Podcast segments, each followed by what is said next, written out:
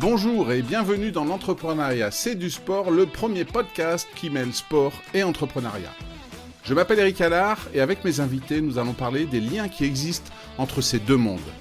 Car entreprendre, c'est au sens large du terme vouloir mener à bien un projet, que ce soit dans le sport ou dans le business.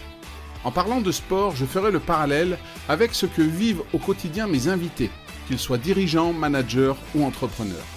Nous évoquerons les valeurs communes à ces deux univers, comme par exemple l'esprit d'équipe, la confiance en soi, la résilience ou encore la vision à long terme nécessaire à l'accomplissement des objectifs et à l'entretien de la motivation. Et les expériences partagées par mes invités vous aideront sûrement dans l'atteinte de vos propres projets. Si l'épisode que vous allez écouter vous plaît, ou ce podcast en général, n'hésitez pas à lui donner 5 étoiles sur votre plateforme préférée, Spotify, Apple Podcast ou Deezer. Vous êtes prêts? Alors c'est parti pour une nouvelle rencontre dans l'entrepreneuriat, c'est du sport.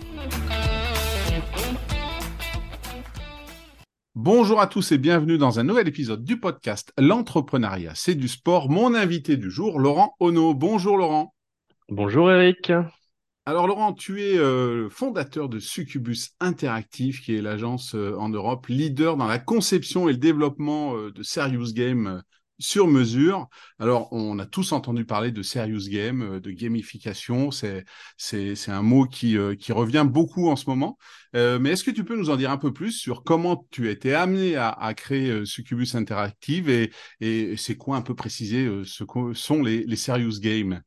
Mais avec plaisir. Bah écoute, j'ai envie de dire un peu par hasard en fait. ça n'a pas du tout été une vision de ma part qui est sûr, c'est que donc euh, j'ai créé l'entreprise il, y a, longtemps maintenant. J'ai créé l'entreprise en 2002, il y a, il y a 21 ans, hein, à, l'année où on se parle. Et, et, et, euh, et en fait, il y avait une très très forte volonté d'entreprendre de ma part, ça c'était certain, mais euh, j'avais pas du tout envisagé de faire du serious game en fait. Hein. Moi j'ai créé l'entreprise euh, dans l'objectif de faire des jeux vidéo traditionnels, hein, le rêve de gamin en 2002. Moi j'avais j'avais 24 ans, j'allais avoir 25, euh, voilà. Hein. J'avais envie de m'amuser, puis je m'étais dit en plus si je peux en faire mon métier, tant mieux. Et en fait le mot serious game n'est vraiment apparu que cinq ans plus tard, en, en, 2007. Donc c'est euh, bah, c'est à ce moment-là où on a compris que ce qu'on faisait dans l'entreprise s'en était sans, le savoir. Donc c'est là le, le, un peu par hasard. Et, euh, et, donc, bah, on a décidé de pivoter, hein, comme, comme ça se fait assez régulièrement dans l'entrepreneuriat. Euh, quand ça va pas, on, on, change de cap pour que ça aille mieux. Et effectivement, on peut dire que ça allait pas trop parce que financer un jeu vidéo traditionnel, c'est quasiment impossible. Hein, c'est vraiment extrêmement difficile. Il y a des, y a des grosses problématiques euh, de, de, de, de, pérennité, de, savoir combien de temps ça va prendre, de capitalisation, etc. Et donc voilà, on a fait en fait de la prestation pour survivre, de la prestation de service pour survivre. On trouvait ça pas très très noble. Et finalement, on s'est dit, mais si, en fait, c'est bien, on aime ça. Et puis en plus, ben, voilà, on a des clients qui nous financent ce qu'on doit faire avant qu'on passe le temps euh, par palier, quoi. Donc, euh, donc c'était sain, c'était vertueux. Et puis en plus, on faisait de la bonne qualité. Donc, euh, bah, très naturellement, par hasard, mais très naturellement, on a pivoté vers le, le, monde du serious game. Et c'est ce qu'on fait maintenant en pure player depuis 15 ans. Donc ça, c'était pour répondre à la première moitié de la question. Et la deuxième, donc, c'est quoi exactement un serious game? Ben ouais, ça, ça, ça c'est la question à un million parce que euh, moi, je vais donner ma réponse, mais finalement, je pense que si on pose cette question à tout le monde, euh, tout le monde va se faire une réponse différente personne n'aura vraiment une vision claire de ce que c'est. Euh, ça signifie que le serious game, ben, c'est pas encore un média mature. On n'est pas encore vraiment euh, euh, à, un stade de maturité. On est quand même à un âge d'or parce que c'est quelque chose qui attire beaucoup les gens. Il y a des chouettes budgets, il y a des chouettes projets, il y a des chouettes clients. On, va dire que c'est plutôt sympa mon job en ce moment, mais bah voilà, si je prends la moyenne un petit peu de tous mes clients, euh, c'est des gens qui viennent me voir parce qu'ils ont des besoins d'engagement. Donc, ils ont besoin de passer un message et que de l'autre côté, à la réception du message, ben, ce soit agréable. Donc, on évite le côté rébarbatif et qu'on puisse euh, ben, finalement y trouver son compte et, avoir envie d'aller au bout de l'expérience. Alors nous, on ne fait que du digital. Il y a aussi du serious game euh, tangible, typiquement dans une salle de formation, un formateur arrive avec des cartes à jouer, un plateau de jeu, tout ça, et puis, et puis voilà, il anime quelque chose. Nous, c'est pas ce qu'on fait, nous on fait du digital, donc c'est toujours avec un support informatique, mais euh, on en reparlera plutôt euh, euh, un peu plus tard dans, dans, dans, notre entretien, mais voilà, nous on essaye de remettre vraiment au cœur de, ce, de ce serious game l'animateur et donc faire que les serious games soient multijoueurs et et qu'effectivement on soit plusieurs à collaborer dessus. Or après, très très basiquement, serious game de formation, on vient peut-être pas remplacer, mais aider les e-learning pour faire quelque chose d'un petit peu moins rébarbatif. Euh, voilà. Serious game de sensibilisation. Donc, typiquement, on va parler euh, d'un message vertueux, d'un bon process, de quelque chose qui va bien, voire carrément serious game de promotion ou de valorisation. Euh, alors, formation, on voit tout ce que c'est. Sensibilisation, développement durable, transition écologique, fume tu. Enfin, voilà, des choses qui sont finalement très simples à savoir, mais beaucoup plus compliqué à mettre en pratique et à, comprendre. Hein. Donc formation égale apprendre, on va dire, pour faire simple. Sensibilisation égale comprendre. Et puis ben, promotion, là, ça va être la partie effectivement valorisation. Ça peut être aussi bien de la valorisation territoriale pour dire euh, venez, euh, venez voir ce qu'il y a chez nous, il y a du tourisme, c'est sympa. Scientifique, euh, on, a fait, on a fait de la médiation scientifique là, pour Univers Science, la Cité des Sciences, sur, sur la thématique des foules. Ou des fois, c'est pour une entreprise, nos valeurs, etc. On voilà un petit tour d'horizon en fait des besoins qu'ont nos clients qui viennent nous Et nous, ben, on répond avec des types de jeux, souvent des mécaniques qu'on essaie de récupérer de nos précédentes réalisations parce que ben, c'est pas mature. Donc, euh, si on veut éviter de réinventer la roue à chaque nouveau client, on a besoin de s'appuyer sur ce qu'on a fait par le passé et qui marche bien. Donc voilà, on a la chance d'avoir bientôt 200 réalisations différentes, euh, ce qui fait, euh, c'est ce qui, fait de nous l'entreprise qui a, le plus de réalisations au monde, hein, je pense. Et donc on a des, ben, des réalisations qui ont marché, d'autres qui n'ont pas marché, hein, malheureusement, hein, c'est arrivé. Hein. Heureusement, euh, dernièrement, euh, la plupart de ce qu'on fait, si ce n'est tout, fonctionne bien, parce que justement, on se base sur ce qu'on avait fait dans le passé, qui avait, euh, qui avait fait ses preuves, et, voilà, qui nous permet de nous assurer que oui, on sait où on met les pieds. Et, aujourd'hui, donc, moi, je suis une entreprise, il y a, pour travailler avec vous, c'est soit vous avez un catalogue de serious games déjà fait, puis il y en a un qui correspond à ce que je veux mettre dans mon entreprise et je le prends tel quel, soit vous pouvez faire euh, quelque chose de spécial pour moi par rapport à, ce que j'ai envie de, mettre en avant, c'est ça? Mmh, Tout à fait, notre spécialité c'est le sur-mesure. Donc mmh on va vraiment, euh, on va vraiment 90 euh, ou 95% du temps écouter les demandes très spécifiques d'un client et lui proposer sa solution à lui complètement sur mesure. Sauf que cette solution est basée sur une capitalisation technique, graphique et conceptuelle sur les mécaniques ludiques de choses qu'on aura déjà fait avant. Donc on ne va pas tout réinventer pour lui. Donc c'est pas sur, complètement sur étagère, on en fait aussi, mais typiquement, euh, c'est pas nous qui le vendons. Donc, on développe un serious game sur étagère pour notre client et c'est notre client qui va le vendre euh, à différentes personnes. Donc, dans notre catalogue, il y a des serious games déjà existants qui sont prêts à l'emploi, mais c'est vrai que euh, c'est déjà c'est pas nous qui les vendons et la plupart du temps c'est vraiment très très sur mesure aux attentes du client. Avec cette problématique de dire c'est quand même un budget et donc ben repartir d'une capitalisation existante permet de, de, vachement baisser les coûts pour nous d'augmenter les marges pour le client d'avoir plus de qualité, plus de rapidité, etc. Tu le disais en introduction, euh, à la base, tu voulais faire des jeux vidéo. Mhm. est-ce qu'aujourd'hui, à faire des serious games, tu t'amuses autant que ce qu'on pourrait penser, imaginer euh, à faire des jeux vidéo? Alors, c'est une triple passion, on va dire. je, pense que ça s'entend euh, sur, sur ma façon de m'exprimer. c'est un métier passion, c'est un métier passion pour moi, mais aussi pour, pour les équipes. Nous, on a trois corps de métier. Donc, on a la partie graphique, on a la partie conceptuelle pour dire quelles sont les règles du jeu, qu'est-ce qu'on fait, et on a la partie technique. La partie technique, finalement, euh, on innove probablement plus que dans le jeu vidéo traditionnel, donc c'est ultra ultra ultra passionnant euh, parce que en fait euh, serious game et jeux vidéo traditionnel c'est pas la même chose. On, on joue pas sur console de jeu et puis on joue pas assis dans notre canapé euh, euh, on, est, typiquement euh, à son poste de travail ou éventuellement sur des trucs de valorisation, de sensibilisation dans le bus ou comme, quand on lit sur son smartphone, comme quand on lit un article de, presse. Donc on ne va pas installer une application pour lire un article de presse. Ce n'est pas, envisageable.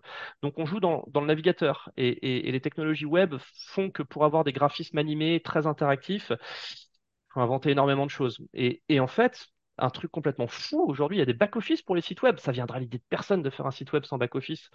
Eh ben, il n'y a pas de back-office pour le jeu vidéo, il n'y a pas de back-office pour le serious game, quoi. Donc, quand on a un client qui nous demande un serious game sur mesure, il y a quelques années, on s'est dit, on va quand même pas leur livrer le code source pour qu'ils puissent aller eux-mêmes modifier les, textes et les contenus qui sont dedans, quoi. Donc, on a commencé à livrer des fichiers Excel et puis, euh, de fil en aiguille, ça fait, ça fait un moment maintenant, ça fait déjà, ça fait déjà 5-10 ans. On a un, back-office qui a vraiment été créé sur mesure à nos besoins et, et on permet à nos clients d'aller euh, eux-mêmes modifier les contenus de Serious Game depuis une page web, quoi, 100% online. Donc voilà, tout- toute cette innovation-là, c'est super passionnant. Et puis bah, côté graphique, on utilise de la 2D, de la 3D, du motion, des interfaces, de l'illustration, des personnages, des animations, des décors. Enfin, donc euh, bah, on a, on a une assez grosse équipe graphique. hein. On a, on a 6-7 personnes dedans à l'échelle de notre studio. On est, on est une vingtaine, euh, c'est un, un tiers des forces, quoi. Et sur la partie conception, ben, c'est pas mature. Donc pareil, hein, un serious game, qu'est-ce que c'est? Comment faire pour que l'expérience soit hyper engageante tout en transmettant un message sérieux?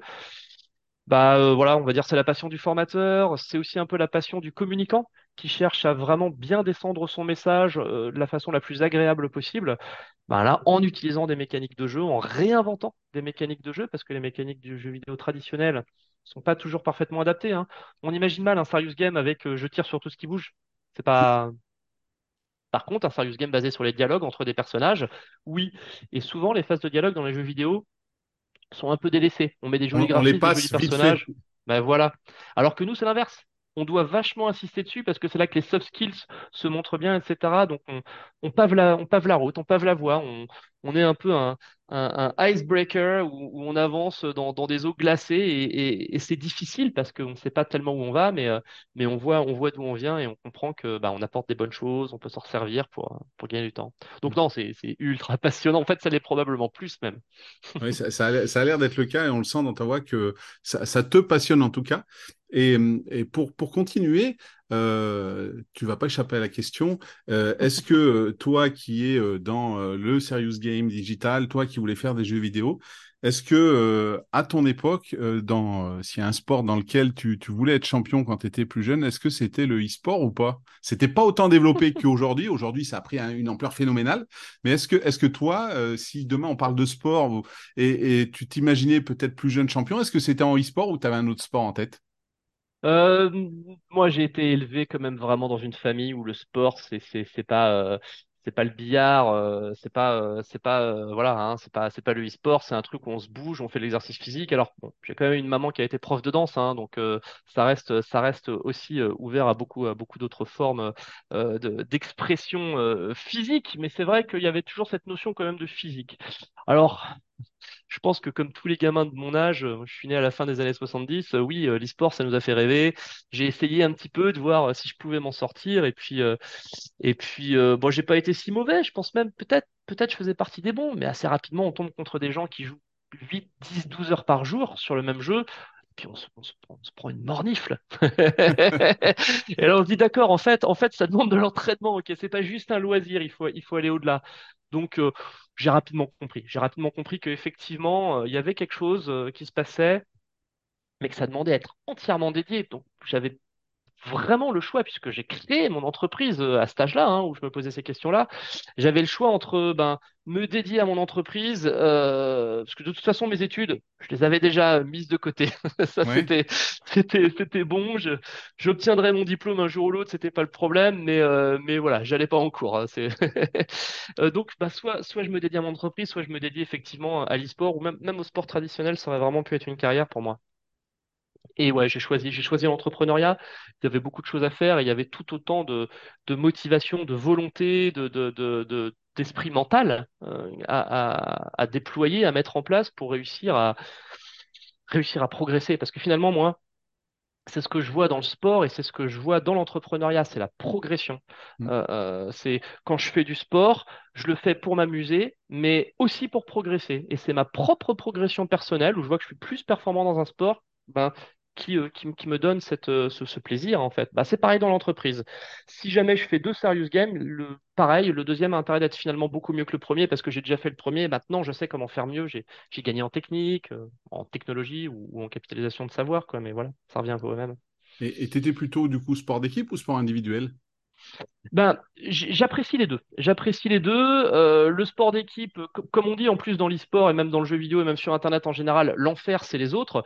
Euh, ça nécessite obligatoirement d'avoir une bonne coordination. Donc, euh, il faut tomber sur des bons coéquipiers. Dans l'entrepreneuriat, c'est pareil, il faut tomber sur des bons associés, il faut être dans le même état d'esprit, parce qu'en fait, finalement, ça ne veut pas dire qu'ils sont bons ou mauvais ou qu'ils sont valeureux ou pas valeureux, ça veut dire qu'on s'entend, ça veut dire qu'on communique et qu'on va dans, la même direction. Donc, ça fait partie de choses que j'apprécie. Euh, et que d'ailleurs que j'essaie d'avoir aussi avec les employés. C'est pas que les associés, il faut que les employés aient le même mindset.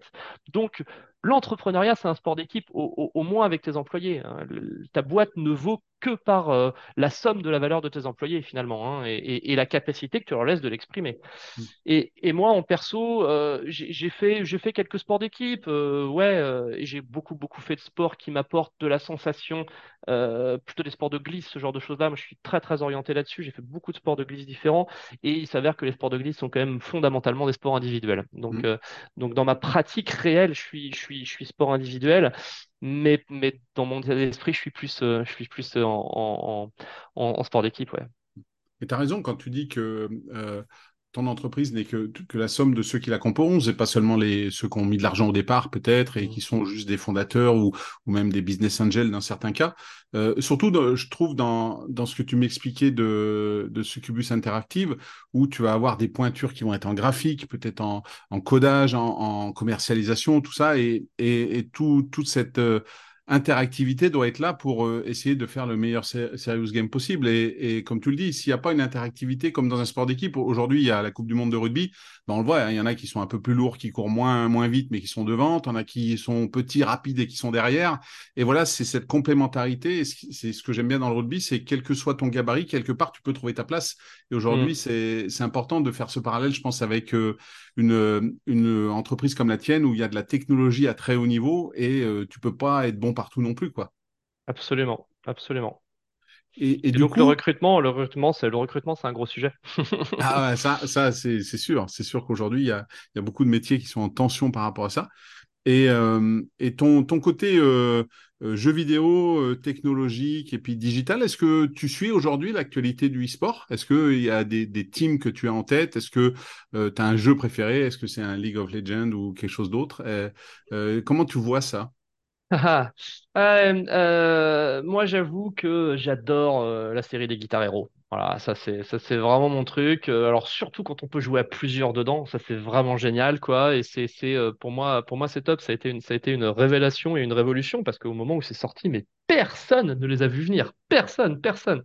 Et, et je suis très très très euh, déçu que ça se soit écroulé parce qu'ils ont surexploité ça à fond euh, et, voilà et donc les ventes se sont écroulées, tout le monde est équipé d'une, de l'autre ou de la version d'après, et avait plus besoin de s'équiper quoi. Mais mais mais voilà, ça ça c'était la grosse révolution. Et puis après, euh, ah, j'aime bien les jeux de rôle, les trucs où les trucs où tu progresses en fait, les trucs où grâce à ce que les efforts que tu mets dans le jeu, tu as, des gratifications, des pouvoirs, des bonus en plus. Et après, bah, dans l'e-sport, c'est pas trop les jeux qui existent vraiment. On va se retrouver sur des jeux de sport typiquement ou sur des jeux de ou sur des jeux de shoot.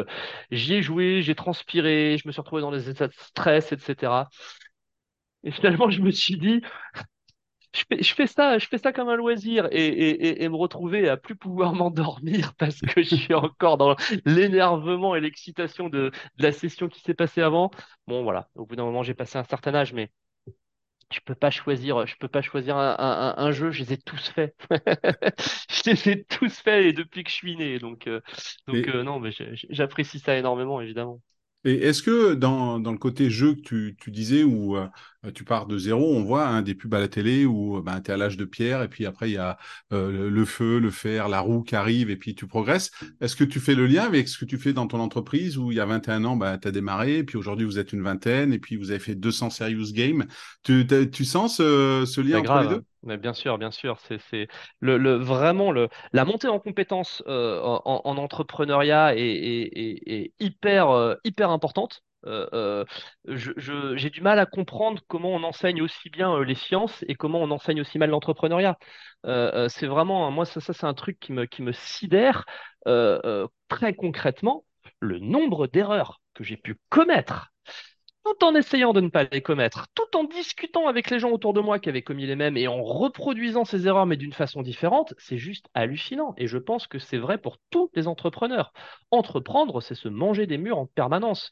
Donc, euh, euh, bah, entreprendre dans l'innovation, qui en plus euh, vraiment ce que, je fais et ce que j'apprécie, c'est encore plus ça. Parce que, mais, mais ça fait partie du process. Voilà, moi je fais des sports de glisse. Tu peux pas faire un sport de glisse sans tomber. C'est impossible, tu vas tomber. Et, la chute fait partie de l'apprentissage.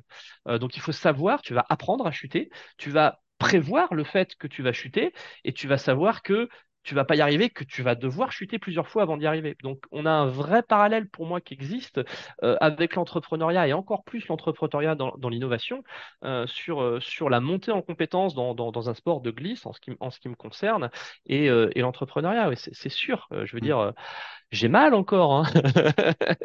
Et du, et du coup, quand est-ce que viendra le, le Serious Game Entrepreneur pour justement apprendre aux futurs entrepreneurs à, euh, à s'entraîner et faire peut-être des, des erreurs dans un monde digital qui leur permettront de ne pas les faire dans le monde réel? Bah, il est sorti il y a, un peu plus de 10 ans maintenant, il y a 12 ans, on a fêté avec euh, le ministère de l'Industrie, qui était donc mon client en, en, en 2010-2011, euh, euh, voilà, le- les 10 ans, donc il y a quelques années, on a fêté ça pour dire, voilà, on a sorti un jeu qui s'appelait Ma Cyber Auto-entreprise, hein, donc c'est à l'époque de l'auto-entrepreneuriat.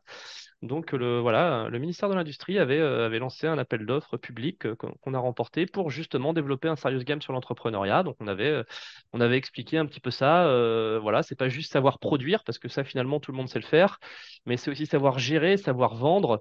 Et donc ben, l'idée c'était une mise en situation avec justement toutes les erreurs habituelles que l'on peut commettre et on se débrouillait pour que même si on répond bien, on montre quand même l'implication que ça peut avoir si jamais on avait mal répondu pour voilà vraiment réussir à montrer la mise en situation et faire que ben, si les gens tombent pas, on les fait tomber ou au moins on leur montre quelqu'un qui est tombé à côté et expliquer c'est pas ce qu'il a fait ça.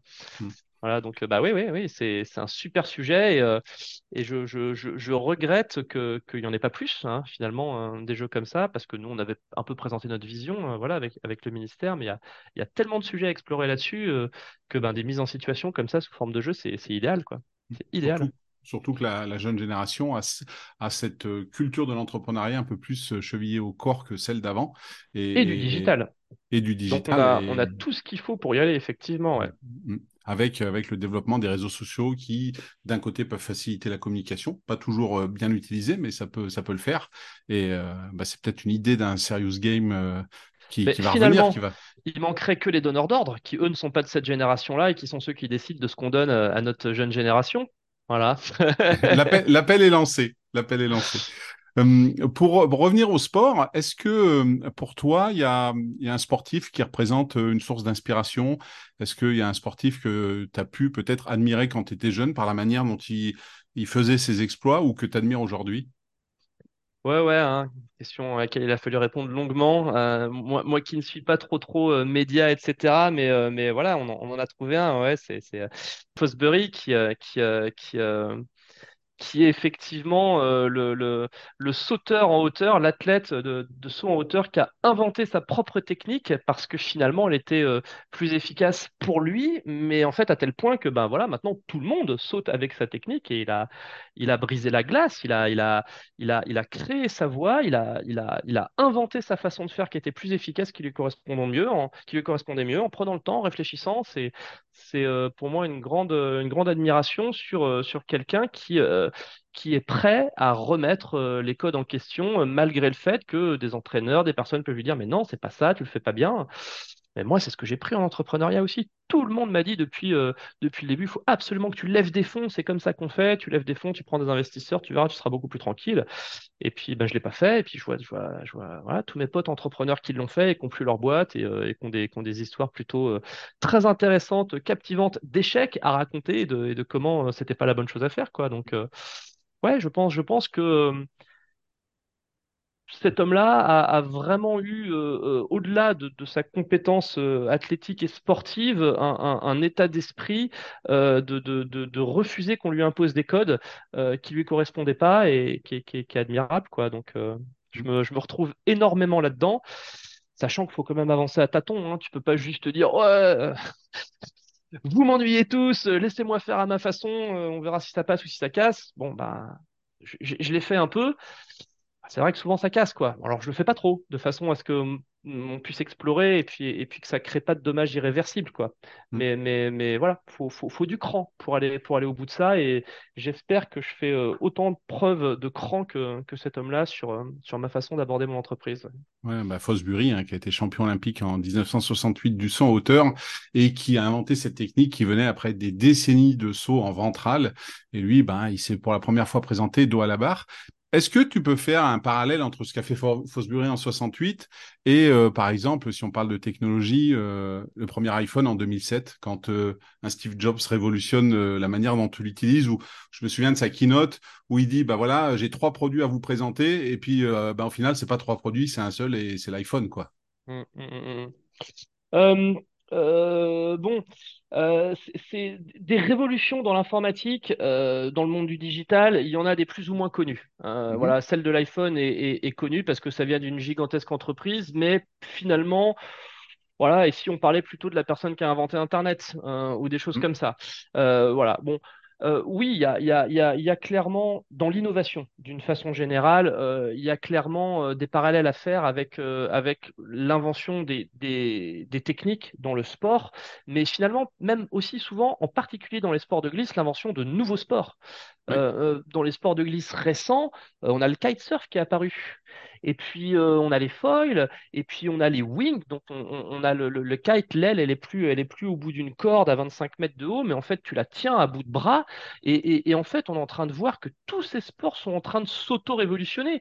On a fait, on a fait du ski alpin pendant des années et des années. D'un seul coup, le snowboard est apparu. Alors, une fois que le snowboard est apparu, ça a conquis un public immédiatement. On s'est retrouvé à avoir du snow scoot, des snowblades, des, des ci, des ça. Et puis, bon, maintenant, je, je m'attends, je m'attends plus à rien quand je vais descendre une piste de les, nouveaux, les nouveaux trucs euh, sur lesquels euh, les jeunes vont rider, quoi. Mais, voilà, c'est, on, a cette innovation qui existe dans, le sport, sur la technique, sur le sport en tant que tel, cette recherche d'aller d'explorer, d'aller un peu plus loin, de se dépasser. Hein, de toute façon, euh, la façon de se dépasser soi-même passe par ce même processus mental, ce même état d'esprit de s'autoriser l'innovation, s'autoriser l'échec, s'autoriser l'exploration et de voir ce qu'il peut y avoir au bout.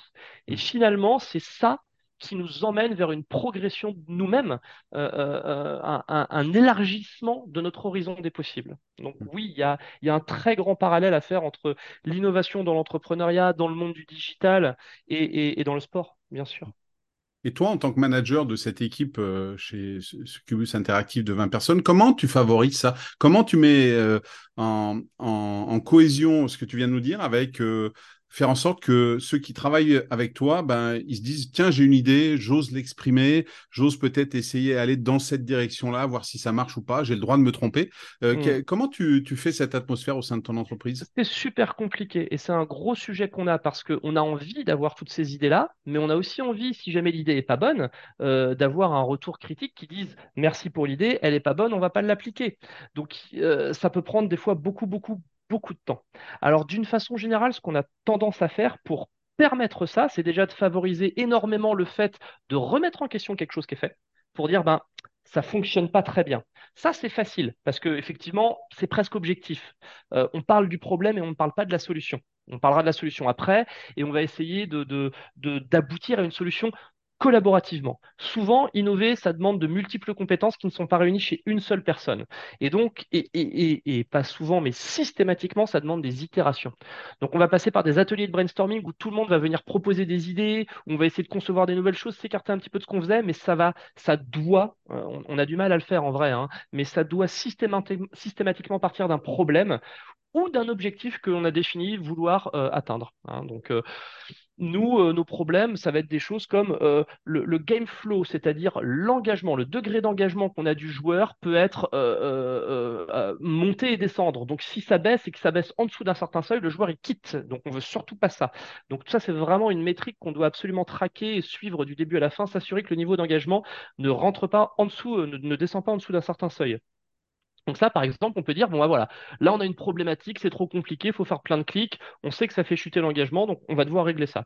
Ou alors, un, autre truc, ben, comme je l'expliquais un petit peu au début, on veut ne, presque ne plus faire que des serious games multijoueurs, c'est quelque chose qui n'existe pas, OK, comment on fait? Comment on fait pour dire, ben, les serious games qu'on faisait avant, maintenant on les fait en multi? Donc on a besoin de faire de la veille, de regarder ce qui existe autour, d'apporter des solutions, d'en discuter entre nous, d'illustrer d'autres problèmes qui existent, euh, voilà. Donc c'est compliqué. D'une façon générale, euh, l'approche RH qui permet de faire ça, c'est de ne pas avoir de responsabilité hiérarchique. Donc mes employés ne sont pas hiérarchiquement supérieurs les uns aux autres. Voilà. Ils sont par contre d'un point de vue compétence correctement identifié. Telle personne a cette compétence-là et cette compétence-là. Donc, quand on sait que c'est de cette compétence-là dont on a besoin, on va le solliciter pour avoir son avis sur comment ça peut marcher, etc. Et donc, on se retrouve avec des rôles dans l'entreprise assez basiques, graphistes, concepteurs, développeurs, qui sont pas du tout détaillés euh, euh, plus que ça. Et puis, ben, on peut avoir, ben voilà, on a une conceptrice qui fait du son parce qu'elle y arrive bien, ça fait partie de ses compétences. On a un chef de projet qui fait du recrutement. On a un développeur, euh, j'en sais rien moi, euh, qui va euh, qui va nous faire le montage des ordinateurs informatiques alors que ça aurait pu être quelqu'un d'autre qui fait autre chose. Voilà. On, a, on, cherche à utiliser les compétences des gens parce que souvent en fait, quand les gens sont compétents dans quelque chose, c'est parce qu'ils aiment ce quelque chose. Mmh. Et inversement, quand ils aiment quelque chose, ils deviennent compétents dedans assez vite. Donc l'idée c'est ça, et en plus, c'est génial, bah, ça veut dire que les gens, ils aiment tout ce qu'ils font. Donc ils sont heureux au boulot et ils bossent encore mieux. voilà, et ça, ça, entretient la motivation. Et hum, tu parlais du parallèle entre le sport et l'entreprise euh, dans l'innovation, etc. de, ce que tu viens de nous dire de management, est-ce que pour toi, il y a, il y a un coach sportif, un entraîneur sportif qui symbolise un peu ce que tu viens d'expliquer, de la manière dont il gère, lui, ses joueurs avec, comme tu le disais, ben, ses compétences. Dans une équipe de foot, il faut des attaquants qui marquent des buts, il faut des défenseurs, il faut un gardien, et euh, chacun a son rôle, mais euh, il, faut, que tout, tout euh, s'harmonise. Est-ce que pour toi, il y a un nom qui te vient à l'esprit? Ben malheureusement non, je, je, je, je, connais pas bien, je regarde pas trop, euh, je suis pas je suis pas un footeux, euh, etc. Euh, moi l'image. Mais c'est pas grave, hein, je te rassure. Hein. Eh ouais. Il y a aucun problème. Hein. L'image que je me fais du coach, c'est effectivement quelqu'un qui, qui va être presque pas du tout sur la technique et uniquement sur le mental. Et donc c'est quelqu'un qui va être capable de faire comprendre à, à, à un sportif, un athlète, peu importe, là où il a visiblement une lacune, mais, laisser la personne finalement s'en rendre compte par elle-même et l'accompagner euh, dans le fait de combler cette lacune, ou au contraire, euh, au contraire, avoir, euh, avoir des points forts à mettre en exergue, parce que ça, c'est vraiment, mieux. Donc, c'est une personne qui doit être capable de juger sans faire de préjugés. Et, et, et, de restituer ça à la personne de façon à ce que ce soit elle-même qui fasse son chemin. Donc, un coach, c'est clairement un chef d'entreprise. Euh, je veux dire, on, en est là. Euh, euh, qui est-ce qui gagne la compétition? C'est pas le coach, c'est le sportif, c'est l'athlète. bah, c'est ce que je disais au début. Hein. Comment, est-ce qu'on développe nos serious games hein? C'est pas moi qui les fait. Hein. C'est vraiment pas moi qui les fait. Mais, mais quand on voit qu'il y a des choses qui peuvent être améliorées, qu'il y a des choses qui fonctionnent bien ou moins bien, eh ben, c'est là où on a notre rôle à jouer. C'est de s'assurer que s'il manque un engrenage à un moment, ben, on soit capable de dire regardez, là, vous tournez dans le vide, il manque un engrenage. Quoi. Donc on se met d'accord, on design l'engrenage, on le rajoute au bon endroit et hop, d'un seul coup, ça marche beaucoup mieux. Mais, voilà, donc c'est vraiment un rôle d'accompagnant et, qui va jouer principalement sur le mental avec cette capacité ben, d'analyser finalement la performance de, son athlète et de lui, de lui restituer d'une façon la plus bienveillante possible. Et dans toutes les qualités qui sont nécessaires pour euh, faire ça, est-ce qu'il y en a une que toi, tu identifies aux sportifs de haut niveau que tu n'as pas et que tu aimerais avoir aujourd'hui dans ton rôle euh, au sein de Succubus Interactive? Ben, je suis plus coach qu'athlète finalement. Alors j'étais j'étais sportif, euh, j'étais sportif au début de l'entreprise. Maintenant, je suis devenu coach. Euh, probablement, ce qui m'a manqué vraiment cruellement au début de l'entreprise, c'est une vision des priorités. Donc, un sportif de haut niveau, s'il veut rester au haut niveau, il doit choisir euh, sur quoi il s'entraîne. Il doit faire attention à pas passer plus de temps sur un truc que sur un autre parce que finalement c'est ça qu'il aime plus, qu'il aime moins, etc. Et il doit avoir un rythme hyper, hyper, hyper travaillé. Il doit correctement dormir, il doit privilégier ça, etc. Donc ça c'est ce qui m'a manqué au début de l'entreprise. Moi j'ai fait comme tout le monde. J'ai bossé comme un malade mental, j'ai envoyé les heures, je pouvais être fier de moi parce que je bossais 60, 80, 100 heures dans la semaine, je faisais les nuits blanches pour rendre les trucs le lendemain, etc. Ah, quelle, euh, quelle douleur, quelle inefficacité, quels échecs j'ai pu avoir à la suite de ça. Et donc être capable d'analyser tout simplement quelles sont les priorités, qu'est-ce que je suis censé faire, et ne faire que ça, et ne pas faire le reste de façon à s'économiser, de façon à encore mieux faire ses priorités, c'est quelque chose qui m'a très gravement manqué au début et qui m'a énormément ralenti. Hmm. Et c'est le fait de t'être planté, d'avoir ces échecs, qui fait qu'aujourd'hui, peut-être, tu arrives à mieux gérer ses priorités? Bah oui, parce que finalement, quand tu vois que tu te plantes tout le temps au même endroit, euh, bon, t'as beau avoir l'acharnement euh, psychologique, thérapeutique, à un moment, tu te dis, allez, euh, ok, stop, ça fait mal la tête dans le mur, là. Donc, donc on arrête, et puis on analyse, on comprend, voilà. Et puis, j'ai quand même, j'ai quand même 21 ans de boîte. donc, donc, au bout d'un moment, l'expérience permet effectivement de se dire euh, voilà, les erreurs que j'ai faites, j'ai pas envie de les reproduire, euh, je perds du temps, euh, voilà, et t'as, t'as, 21 ans pour réfléchir à tes erreurs, normalement tu trouves la raison. et, et, aujourd'hui, qu'est-ce qui te ferait passer au cap supérieur en termes de qualité? Qu'est-ce qui te, qu'est-ce qui te, qu'est-ce que tu penses manquer? S'il y a ben quelque chose qui te, qui te manque, hein, t'es pas obligé. Hein. Du temps. Du temps? Bah, c'est le temps, c'est le temps. Euh, qu'est-ce qui te fait, euh, qu'est-ce qui te fait euh, briser la glace plus vite? Pas grand-chose finalement. Hein. C'est de la glace, c'est dur, faut avancer, donc c'est du temps. Il faut réussir à, il faut, c'est la résilience. Il faut, mm. il faut réussir à tenir le plus longtemps possible parce que c'est ça qui permet d'avancer. Il faut trouver une bonne vitesse de croisière, mais pas qu'elle aille trop vite parce que tu vas t'épuiser. Donc voilà, il faut être résilient, il faut être capable de, de, d'améliorer tes process, de capitaliser sur ce que tu as fait par le passé, euh, mais de continuer à innover, de trouver de meilleures façons de faire. C'est, c'est vraiment ça la compétence, je pense. Euh, euh, pas la première compétence, mais la deuxième. Une fois que tu as mis en place tes priorités, c'est ça qu'il faut. Quoi. Mm. Et c'est vraiment pour moi un parallèle évident avec, euh, avec, euh, avec le sport. Quand tu commences un sport, euh, tu, tu, tu, fais un peu n'importe quoi parce que tu as besoin de tout apprendre, mais si tu arrives à haut niveau, il faut que tu arrêtes de faire n'importe quoi.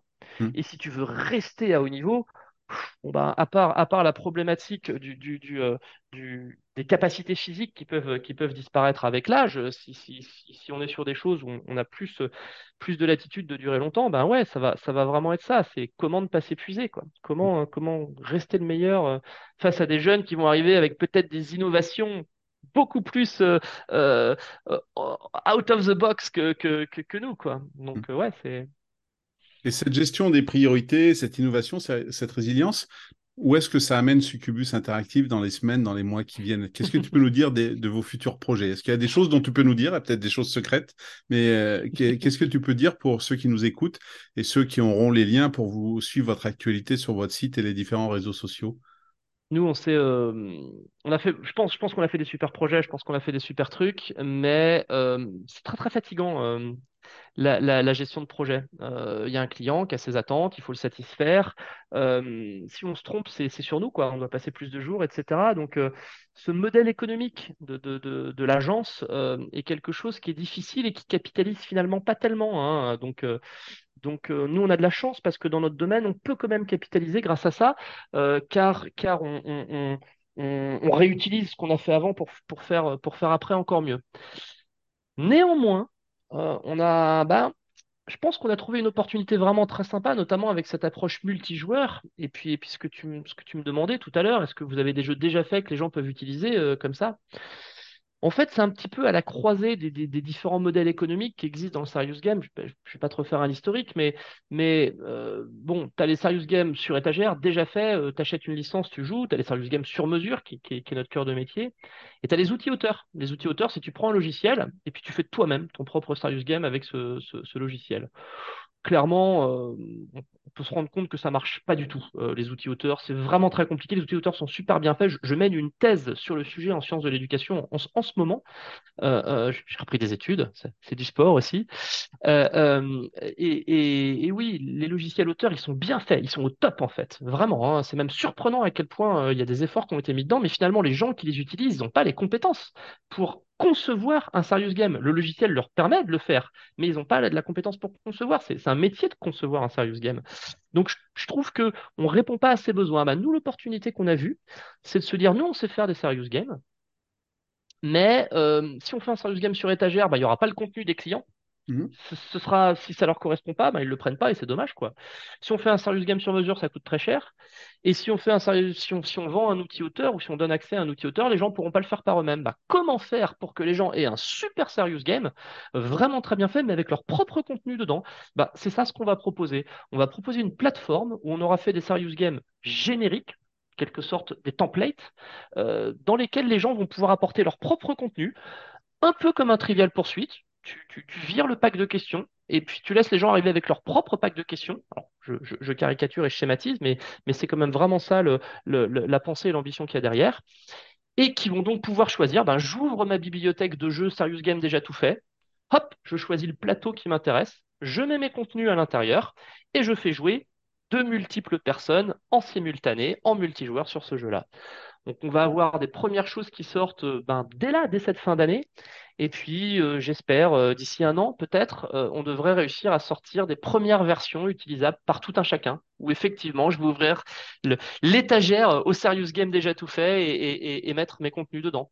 Alors ce qui est super, c'est qu'on va s'ouvrir en plus de nouveaux marchés, puisque au-delà de la formation, de la sensibilisation ou de la promotion, comme, comme je te disais au début, bah, on va avoir tout ce qui est animation de conférences, euh, on va avoir tout ce qui est streaming, euh, on va même possiblement avoir euh, des gens sur, des grosses diffusions, ils vont pouvoir engager des gens à distance, enfin voilà, quoi. Donc, donc c'est, ça, c'est ça notre avenir, c'est de changer un petit peu. On va pas abandonner hein, notre modèle sur mesure en prestation de service, mais bah, c'est de se rajouter un- un- une deuxième jambe pour marcher sur, euh, la partie euh, plateforme logicielle et, euh, et, mise à disposition d'un accès à cette plateforme sans qu'on ait besoin spécifiquement de travailler, et plutôt d'innover, d'apporter de nouveaux plateaux que ensuite les gens vont pouvoir utiliser à, leur bon vouloir. Et ça sera une plateforme qui sera accessible pas seulement aux grosses entreprises qui ont beaucoup de moyens, mais euh, une TPE, une PME pourra tout à fait euh, Oh, l'utiliser ou... j'espère même un particulier, enfin, peut-être pas un particulier, mais un indépendant, une personne seule devrait même être capable de y arriver. Ouais. Bon, bah, Un euh, auto-entrepreneur, bon oui, on va, on va trouver un modèle économique qui permet à tous de, de y accéder, ouais, bien sûr. eh ben, écoute, j'ai hâte de voir ça. Donc, tu nous as dit euh, les premiers arrivent et dans un an. hein, donc, on, on a pris Ouais. date hein, pour Ouais, la fin de l'été. hein. Donc, juste après les. Jeux de 2024. Donc, on, pourra, on pourra utiliser ta nouvelle solution, Laurent.